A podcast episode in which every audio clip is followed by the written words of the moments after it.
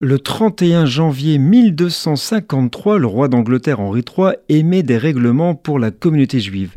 Le roi a tenté de séparer et d'avilir les juifs avec des lois oppressives. Le statut comportait 13 articles que je vous résume. Ne pouvait rester en Angleterre qu'un juif s'il était utile. Il est interdit de construire de nouvelles synagogues, seules les existantes pouvaient subsister. Les juifs doivent prier à voix basse dans les synagogues afin que les chrétiens ne les entendent pas. Ils ont l'obligation de payer une taxe à l'église locale. Il est interdit à tous les chrétiens de manger avec des juifs ou de demeurer avec eux dans leur maison.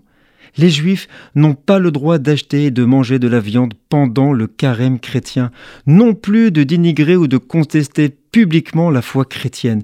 Toute familiarité entre les hommes et femmes juives et chrétiens sont interdits. Il est imposé aux juifs l'obligation du port d'un insigne appelé tabula et de l'arborer de façon proéminente. Il est interdit d'entraver la conversion au catholicisme d'un juif l'article 12 exigeait que les Juifs obtiennent un permis pour vivre dans une ville autre que celle ayant des communautés établies.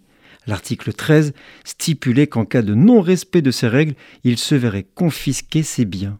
Nous sommes le 31 janvier.